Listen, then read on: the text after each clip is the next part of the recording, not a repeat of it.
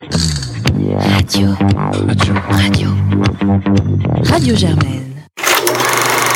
Popcorn. L'émission cinéma de Radio Germaine. Saison 11. Bonsoir à tous, vous écoutez Popcorn et c'est notre cinquième épisode de Chronique confinée où nos chroniqueurs vous proposent les critiques des films qu'ils regardent pendant le confinement, histoire de vous donner des conseils de ce qu'il faut voir ou de ce que vous pouvez vous éviter. Et on commence tout de suite avec Claire qui va nous parler de Jodorowsky's Dune, un documentaire dont on écoute tout de suite un extrait de la bande-annonce. Well, Jodorowsky's Dune has always been a legend.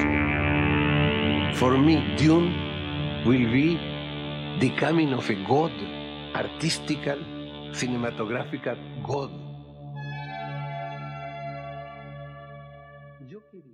L'actualité cinématographique euh, du moment est, comme vous l'aurez euh, remarqué, relativement plate, euh, mais on a quand même quelques éléments intéressants. Et donc aujourd'hui, j'ai décidé de vous parler d'un film qui est en rapport avec euh, une toute petite actualité, qui sont euh, les premières images de, du prochain film de Denise Villeneuve, euh, donc euh, qui décide d'adapter Dune.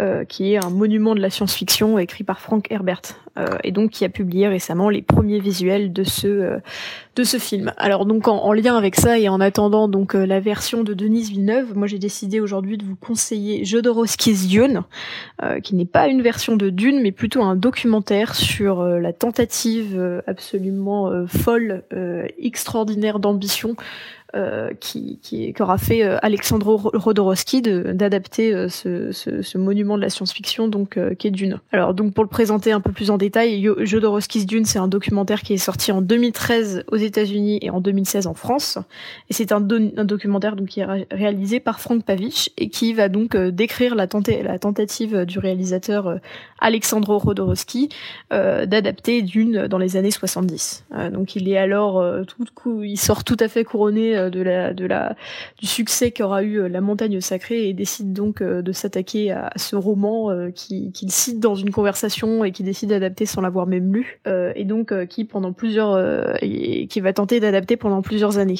Alors donc ça raconte euh, un peu comme euh, si vous voulez si un autre film euh, excellent Lost in La Mancha donc euh, la tentative euh, de Terry euh, d'adac- d'adapter euh, d'adapter euh, Don Quichotte. C'est un peu la même chose en gros ça nous raconte euh, tout ce development development donc euh, en gros euh, le processus créatif euh, extrêmement ambitieux que va dans lequel va se lancer Jodorowsky et puis ensuite tous les obstacles qui vont qui vont se mettre sur sa route jusqu'à arriver à bah, au final un abandon du projet qui va demeurer néanmoins légendaire comme un des plus grands films qui n'aura jamais été réalisé. Alors pour vous donner éventuellement un peu plus de détails là-dessus, donc il va il va il va voir dans ce film une sorte de il, va essayer d'avoir de porter sur ce film une interprétation euh, un peu new age euh, de de, de la science-fiction il va s'entourer euh, d'un casting et d'une équipe technique extrêmement talentueuse. Euh, on peut citer donc euh, Mobius euh, qui va être travaillé sur Jean Giraud donc Mobius qui va travailler sur le storyboard, l'artiste Giger également qui va aussi travailler sur les visuels, et puis sur les effets spéciaux euh, Dan O'Bannon, euh, Dan O'Bannon euh, donc qui travaillera plus tard sur sur Alien après avoir rencontré beaucoup des gens euh, sur le projet de, de Dune, euh, ils vont ensuite collaborer sur Alien. Euh, à la musique, on a aussi euh, des personnes assez connues puisqu'il n'y a ni plus ni moins que le groupe Pink Floyd et Magma. Euh, et puis c'est ensuite au casting qu'on atteint des, sommets, euh, des sommets de, de gigantisme avec euh, Salvador Dali, Orson Welles et Mike Jagger qui vont être approchés pour jouer certains rôles. La légende raconte d'ailleurs que pour arriver à, à recruter Salvador Dali, il a décidé, comme vous l'apprendrez dans le film, de le payer à la minute à l'écran pour en faire euh, pour euh, donc jouer sur l'ego euh, de l'artiste et arriver à le vendre comme le, le futur artiste le mieux payé de tous les temps quand on ramènera ça à la minute de cinéma. Et, et donc voilà évidemment c'est un projet extrêmement ambitieux qui devait durer plusieurs plusieurs heures et qui au final ne verra jamais le jour justement à cause de cette ambition, notamment à cause de, de problèmes de budget évidemment parce que ça ça se chiffre ça, ça c'est quelque chose qui va se chiffrer très haut euh, et et ce qui est également très intéressant, par contre, c'est donc déjà il y a juste l'intérêt purement historique de, de, se rendre compte de, de, voilà toute cette espèce de course folle qu'aura été ce projet, et vous en ressortirez avec un nombre d'anecdotes sur le cinéma assez assez assez conséquent. mais ce qui est aussi intéressant, c'est de se rendre compte de l'influence qu'aura eu le projet sur la suite du cinéma, euh, sur la suite de la science-fiction, puisque dans les années 70, donc on arrive un peu avant euh, d'autres euh, grands films qui vont marquer la science-fiction, avec euh, en tête évidemment Star Wars et Blade Runner. Euh, qui vont tous les deux être extrêmement influencés par tous les travaux, toutes les recherches visuelles qui auront été faits sur euh, Jodorowsky's Dune. On aura aussi de manière un peu plus directe euh, Alien, donc dont notamment une partie de l'équipe technique, notamment Dan O'Bannon et, et Chris Frost auront qui, qui vont ensuite collaborer, enfin qui se sont rencontrés sur Jodorowsky, enfin sur Dune et puis qui ensuite vont se vont, collaborer sur Alien.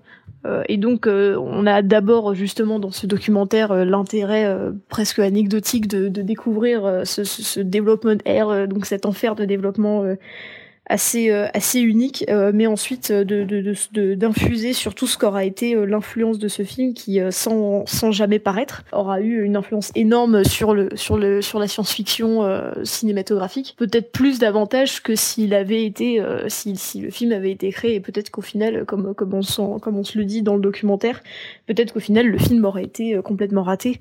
et c'est ça qui rend tout cet objet là complètement unique parce qu'on a la construction de ce souvenir de ce qu'aurait pu être ce film, euh, cette espèce de frustration, parce que c'est vraiment, euh, voilà, le documentaire, c'est vraiment euh, une heure et demie de, de frustration sur ce qu'aurait pu être ce film. Euh, et, euh, et puis ensuite euh, l'influence l'influence énorme qu'il aura eu sur la suite du cinéma peut-être plus encore davantage que s'il avait été si le projet avait été mené à son voilà donc pour toutes ces raisons je vous conseille très très chaudement Jodorowsky's Dune pour pour voilà ce, ce, ce un documentaire qui peut-être mieux que beaucoup plus que, que beaucoup de certains films va vous ramener à la magie du cinéma son pouvoir évocateur et et, et puis le côté parfois gigantesque gigantiste de, de certains projets. Bah merci beaucoup Claire de cette recommandation Jodorowsky's Dune qui donne effectivement très envie. Je vais maintenant laisser la parole à Charles, donc illustre fondateur de Popcorn, qui va nous parler d'une initiative de la Cinémathèque qui permettra aux plus cinéphiles d'entre vous de faire passer ce confinement un peu plus vite et je le laisse nous en dire plus tout de suite. Aujourd'hui, je vais vous parler euh, d'une initiative qui me tient très à cœur, qui est l'initiative d'Henri. Henri, c'est cette quatrième salle qu'a lancée la Cinémathèque française en hommage à son fondateur et créateur, le bien nommé Henri Langlois, qui, euh, comme certains d'entre vous le savent, sauva euh, pendant la Seconde Guerre mondiale euh, plusieurs dizaines et centaines de copies nitrates de films, les préserva, puis fonda la Cinémathèque française, dont le travail est à la fois la conservation, la préservation, mais aussi la diffusion avec ces trois salles habituellement ouvertes à Bercy en plus de sa bibliothèque, euh, de sa collection euh, permanente et de ses expositions temporaires, et euh, de bien d'autres de bien d'autres activités qu'elle qu'elle organise tout au long de l'année. Et aujourd'hui, la Cinémathèque a fait un changement particulier puisqu'elle a ouvert une quatrième salle qui est ouverte depuis la semaine dernière, qui s'appelle Henri, donc comme je le disais au préalable, et qui met en scène des films rares dont la Cinémathèque possède les droits, euh, qu'elle a restaurés pour l'occasion, qui ont été restaurés par d'autres, et a décidé de commencer avec six films, cette première programmation d'un film tous les jours à 20h30. Et cette, ça a commencé avec l'œuvre de Jean Epstein. Donc Jean Epstein, c'est un des plus grands poètes du cinéma français, peut-être avec Jean Vigo, cinéaste qui a commencé dans les années 20, dont l'œuvre s'est poursuivie euh, jusqu'après la guerre, jusqu'à la fin des années 50. Et euh, trois films nous sont proposés, et la grande force de la cinémathèque, c'est de montrer bien entendu du long métrage quand il le peut, mais aussi du court et du moyen métrage, dont on sait euh, que le court et moyen métrage ont été des formes euh, qui ont fait pousser formellement euh, des innovations. Et c'est le cas pour le premier film qui est proposé, qui est La glace à trois faces, qui est un film éminemment poétique euh, qui parle justement de la vie d'un homme à travers le regard de ces trois femmes, qui est une sorte de prise de vitesse, qui est un effet poétique de comment est-ce qu'on réussit à déconstruire et à montrer euh, la vitesse, quelque chose qui s'emballe dans le cinéma. Vous avez ensuite la chute de la maison Usher, qui reste son film euh, le plus le plus connu et célèbre aujourd'hui, qui dure 1h05, qui est sonore lui, donc du coup on a quand même cette arrivée du son, même si c'est un film silencieux en soi. Et pour finir avec un très très très beau film que j'ai découvert à cette période qui s'appelle Le Tempestaire et euh, qui est un qui est un poème autour de, de, la tempête, de ces fameux tempestaires qui étaient censés pouvoir contrôler euh, les vents et les catastrophes naturelles. Et c'est donc du coup la tri voilà, c'est ces trois films de Jean Epstein qui sont montrés trois films de trois périodes différentes. La glace à trois faces qu'il avait lui-même produit, puis avant de, avant de, avant de changer d'horizon. Vous avez ensuite donc du coup un travail qui est fait autour d'un cinéaste plus contemporain, mais tout aussi méconnu, qui s'appelle Otario Celiani. Otario Celiani, c'est le plus grand euh, cinéaste de l'histoire de la Géorgie. Euh, comme ça, ça ne dit pas grand-chose, mais ce fut euh, l'auteur d'œuvres fantaisistes et poétiques qui se revendiquent d'un héritage d'une poésie plutôt quitonienne d'une certaine manière, de cet héritage des grands mélancoliques et des grands poètes nostalgiques. Et, et Otario Celiani, bah, son œuvre fait irrémédiablement penser à l'univers burlesque de euh, Jacques Tati et dont les descendants aujourd'hui vont euh, voilà jusqu'à euh, Roy Anderson, Elias Suleiman. Et les deux films qui sont montrés de Tario Silianis sont intéressants dans sa filmographie puisqu'il s'agit de Avril donc son premier moyen métrage qui est un film de 1961 et qui et qui narre l'histoire d'un jeune couple et c'est un film très facétieux, très libre dans la forme de quelqu'un dont vous allez voir le travail se nourrit constamment effectivement d'un d'un rapport à, à l'image comme une chorégraphie et euh, c'est d'ailleurs pour ça que tous ces films sont euh, storyboardés absolument magnifiques. Ils travaillent énormément sur la composition, la décomposition des mouvements et vous pouvez le voir dans ce dans ce petit film de 47 minutes mais qui est un super joli film et puis quelque chose de très différent de son œuvre.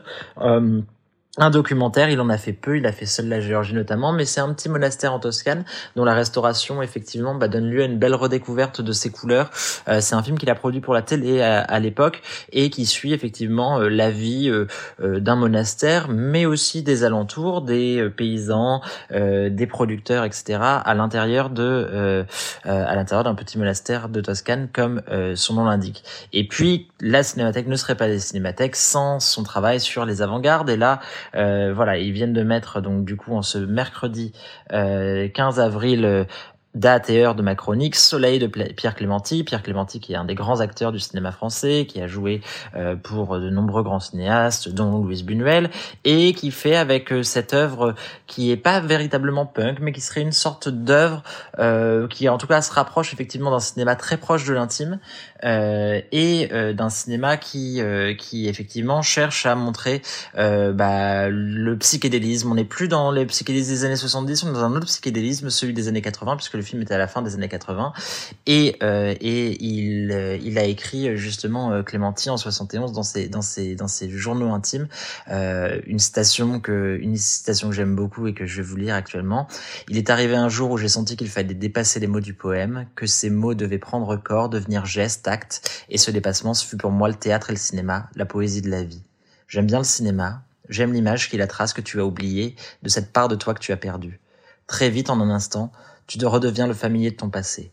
Je vis cet homme-là qui court à travers l'écran, et au moment même où tu joues, tu es déjà celui qui plus tard te verra. Je crois qu'un film est un lieu, qui te rattache aux autres comme à toi-même, à ce que tu as été comme à ce que tu n'es pas.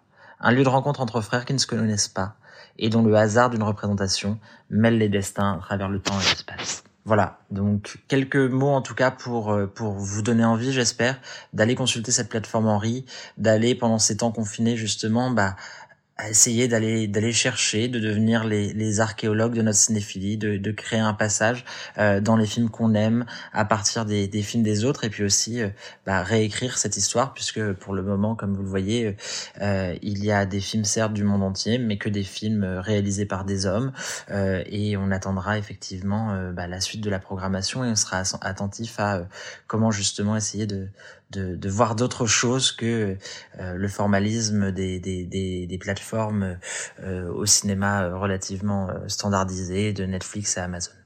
Excellente semaine sur les ondes de Radio Germaine. Bah, merci beaucoup Charles. Donc tous les soirs sur le site de la Cinémathèque, dans la salle Henri à 20h30, une rareté, une curiosité cinématographique à découvrir pour tous les cinéphiles qui seraient en manque. Et je vais passer du coup à une critique moi-même euh, qui sera un petit peu moins pointue puisqu'elle porte sur la série Le Bureau des légendes dont la quatrième saison est actuellement en cours de diffusion sur Canal+.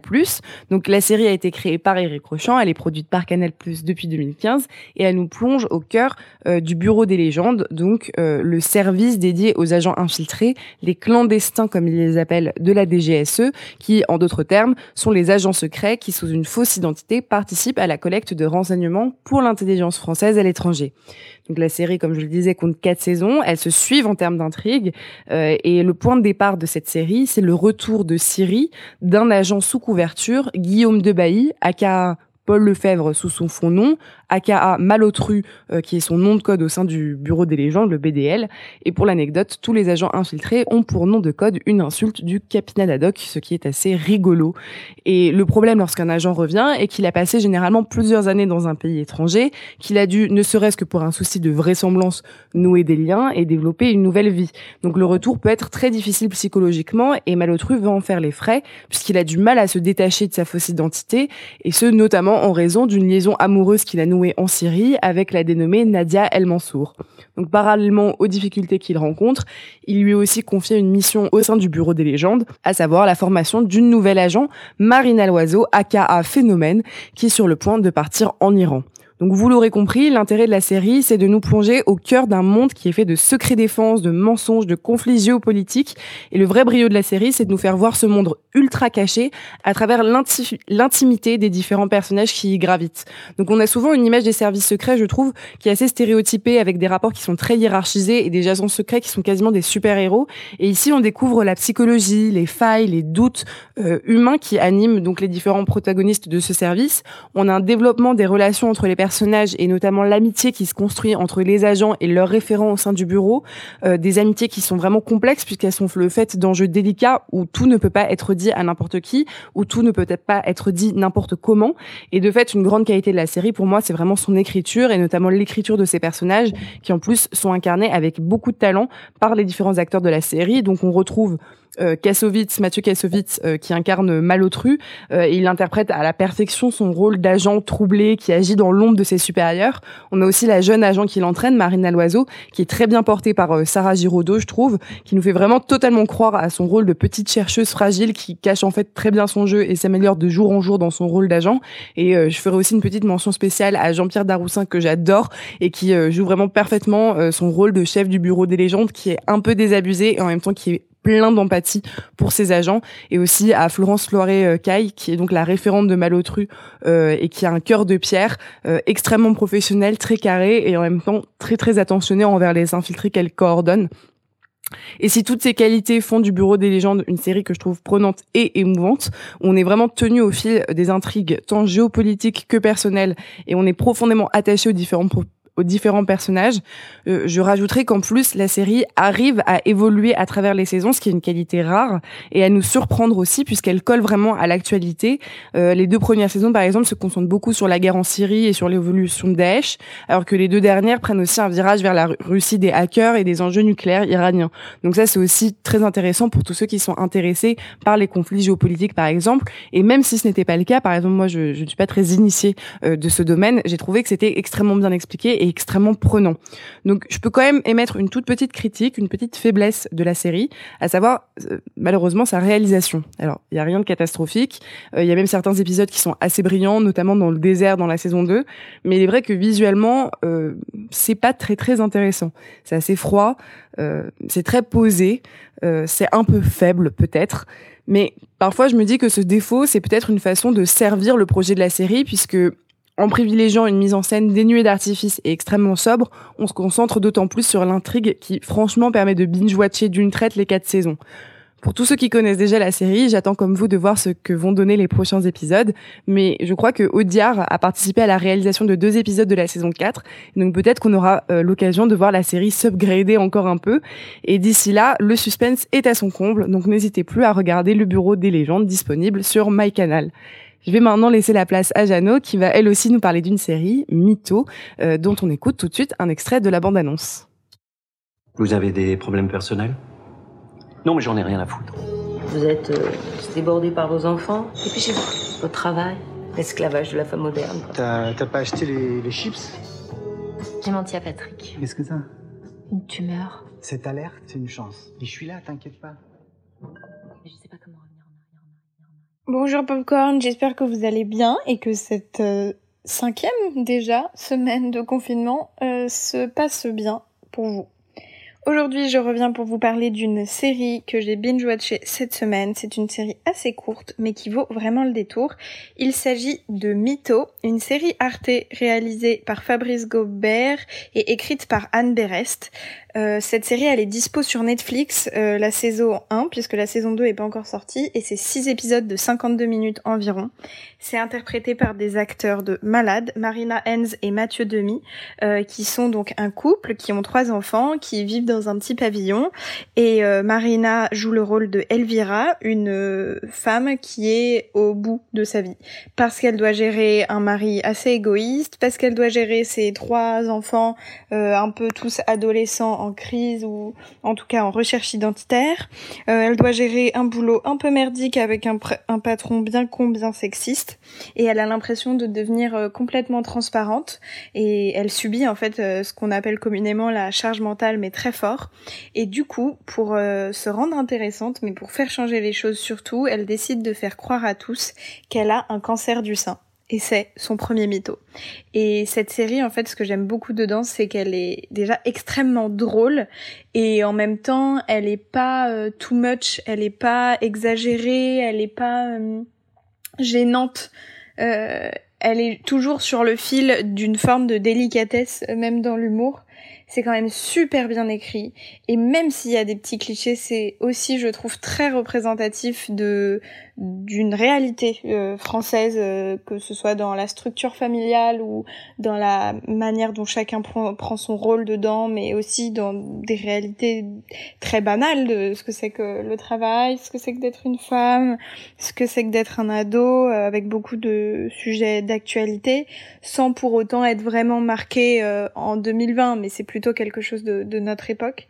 Et vraiment, c'est une série que je trouve assez fine, bah, comme toutes les séries Arte en fait, qui sont quand même très pointilleux et précis sur leur sélection. Euh, je trouve que c'est à l'image du média et que c'est une excellente série qui vous fera sortir du quotidien et qui vous fera beaucoup rire aussi. Et, euh, pour une fois, c'est une production française euh, qui fait un peu type indé et ça, ça fait plaisir.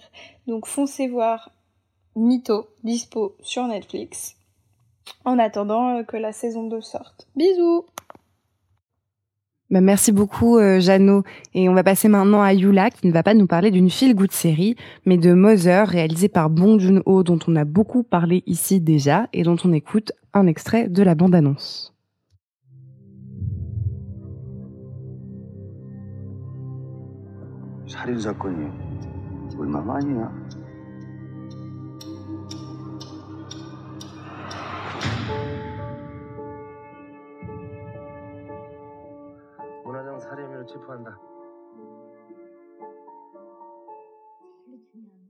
Bonjour, j'espère que vous allez bien. Aujourd'hui, moi, je vais vous parler d'un film coréen euh, intitulé Mother, datant de 2009. C'est un film du réalisateur Bong Joon-ho, le même réalisateur que le film Parasite qui a gagné un Oscar l'an dernier. Je tiens à préciser par contre que ce film n'est pas disponible sur Netflix à ma connaissance. Par contre, vous pouvez le regarder sur le portal de la médiathèque numérique euh, que normalement si vous êtes étudiant, vous y avez accès, voilà. Donc ce n'est pas un film difficile à trouver. Mais là vous vous dites bon euh, ok Yula on a compris mais de quoi parle ce film? Eh bien ce film c'est un thriller polar qui raconte l'histoire d'une mère veuve qui élève son fils de 28 ans. Et ce fils est, disons, un peu faible d'esprit. Et d'ailleurs, il va être donc accusé de meurtre d'une jeune adolescente. Et la mère va être convaincue de son innocence et va tout faire, enfin faire tout ce qu'elle peut pour prouver son inculpabilité. Je ne pourrais pas malheureusement commencer cette critique sans vous parler du personnage principal la mère de ce jeune homme. D'où euh, toute la symbolique de ce titre, Mother, parce que cette histoire, c'est avant tout l'histoire de cette mère. Cette mère qui a un amour maternel abondant, une fusion avec son fils et je dirais même une sorte de codépendance euh, fils-mère. Celle-ci sera si forte d'ailleurs que les autres personnages dans le film vont se demander s'il n'y a pas euh, un rapport incestueux entre les deux. Et pourtant, cette mère va, euh, enfin en tout cas, elle a conquis mon cœur très très vite. En effet, cette mère va faire tout ce qu'elle peut, elle va lutter pour prouver l'innocence de son fils. À cela se rajoute euh, cette lutte de classe qui est d'ailleurs typique euh, de ce réalisateur, une thématique typique de ce réalisateur, car euh, ces personnages sont à la fois très attachants et pourtant très souffrants. Cette mère, par exemple, va devoir faire face au regard des autres sur son fils un peu simplet. elle aura l'impression d'être la victime d'un complot contre elle et contre les plus faibles. Et nous, en tant que public, en tant que, que spectateur, on va aussi ressentir ce que, ce que la mère ressent. Et pourtant, et ça c'est la force de ce film, ce mois, et de ce réalisateur, hein, en, règle générale, si vous avez vu certains de ses autres films, il y a, aussi ce côté, c'est que chaque personnage a quand même plusieurs facettes. Et en fait, la différenciation entre un bon personnage et un mauvais va s'estomper, ce qui va euh, donner place à un réalisme euh, outrant, puisque euh, cette mère de base, on se dit que voilà, elle est pourquoi elle, elle est si c'est une femme si, si aimante, etc. Et au fur et à mesure de film, euh, on réalise que ce n'est pas si noir blanc. Il y a une partie grise, on va dire. En plus de cela, le film va être teinté d'un humour ce qui va rendre euh, le film, pour moi en tout cas, ce qui a rendu le film d'autant plus tragique, puisque les personnages ne se veulent pas drôles et pourtant il va y avoir euh, dans la manière dont c'est écrit, dont c'est filmé et dont c'est joué, il y aura des moments où euh, on va vouloir rigoler, où on va avoir le sourire aux lèvres et ce n'est pas un film humoristique et pourtant il va être teinté de cet humour une manière peut-être de ridiculiser la situation ou montrer l'absurdité de la situation. Enfin, les hypothèses sont multiples, euh, chacun l'interprète comme il veut, mais moi je trouve que toujours que quand il y a un film qui est à la fois tragique, quand euh, celui-ci a des éléments humoristiques, eh bien euh, ça renforce parfois, par moments, le côté tragique. Pour ce qui est de l'image, eh bien l'image euh, est très sombre. Il y a très peu de saturation. Les cadres sont assez froids, pluvieux. Et donc on est plongé directement dans un cadre assez sombre, ce qui selon moi fonctionne très bien avec ce polar. Puis par moments, il y a quand même des scènes cultes. Vous savez, ces films où on a un ou deux moments vraiment marquants et euh, que des années plus tard, quand on repense à ce film, on repense à cette scène. Eh bien, dans Mother, il, il y a des scènes comme ça. Ce film dispose de scènes, je dirais, jamais vues. Euh, je repense ici au moment où euh, la mère marche euh, dans la pluie avec un club de golf et un sort de sac en plastique. Et dit comme ça, vous vous direz, ok, d'accord, et alors? Mais je vous laisse découvrir cette scène, je vous laisse découvrir les scènes, puisqu'il y en a plusieurs, qui, à la fin du film, vous allez y repenser et vous dire c'était fort, c'était fort. Après, je pense que je peux quand même émettre un point négatif, ce sont les longueurs. Après, j'ai peut-être une phobie des longueurs dans les films. En tout cas, je préfère un film qui, qui rentre directement au sein de l'action. Et donc là, malheureusement, c'est vrai que, en tout cas, mon ressenti, par moment, on peut être distrait. Ça peut paraître long. Et en même temps peut-être que c'est le moment d'apprécier euh, un peu plus les longueurs dans les films d'apprécier justement euh, que non ce n'est pas que de l'action et que il y a une parfois il y a une focalisation sur les visages. Et ça ça peut durer peut-être plusieurs secondes. Ou alors on a très peu de paroles et apprécier ces silences. C'est peut-être donc le moment de savourer les longueurs, sachant qu'on est en confinement et donc on a plus de temps et justement se poser la question de pourquoi le réalisateur a choisi de rendre l'action un peu plus lente à ce moment-là. Donc au final, j'ai commencé par un point négatif et il s'avère que ce n'est pas un point si négatif que cela. Ce qui me mène à conclure que ce film est absolument à voir, surtout si vous aimez les films coréens, si vous avez apprécié Parasite. Bien évidemment, Parasite l'emporte parce que pour moi, il est quand même meilleur objectivement parlant que Mother. Mais Mother reste un film très très réussi et l'un des meilleurs euh, des années de la dernière décennie. Voilà, n'oubliez pas, il est disponible sur euh, le portal de la médiathèque numérique et euh, plein d'autres films d'ailleurs sont disponibles si jamais vous n'avez pas créé de compte. Allez-y, faites-le. Vous pouvez louer jusqu'à 6 films par mois, donc ça vaut le coup. Sur ce, je vous souhaite une agréable journée et à la semaine prochaine.